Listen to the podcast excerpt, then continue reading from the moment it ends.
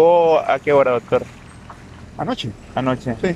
Ok. eh, Con mucha tormenta, con mucha lluvia, con mucha dificultad, mucho movimiento de avión, pero con las más grandes expectativas de que tenemos una delegación importante.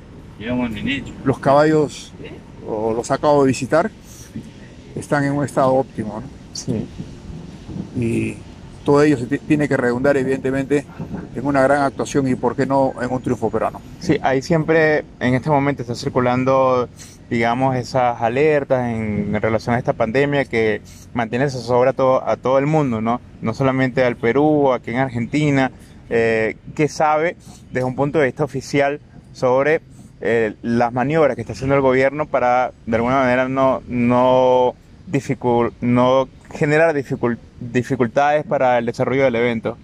Lo que esta mañana he podido escuchar es que si bien ah, se ha decretado que se suspendan todas este, las actividades públicas en eh, la provincia de Buenos Aires y que no tocaría a este sector porque estamos eh, fuera de la provincia.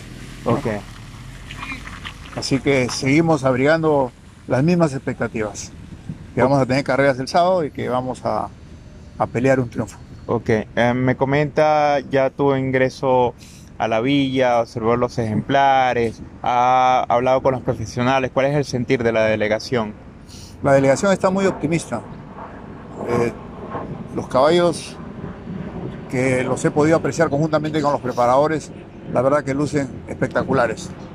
Están, se han adaptado muy bien, eh, están muy bien cuidados, han cogido muy bien el alimento, entonces eh, no, no tenemos en ese sentido que señalar alguna deficiencia. Todo lo contrario, más bien han ido mejorando con los días. Fue un acierto venir ocho días antes y en vuelo directo.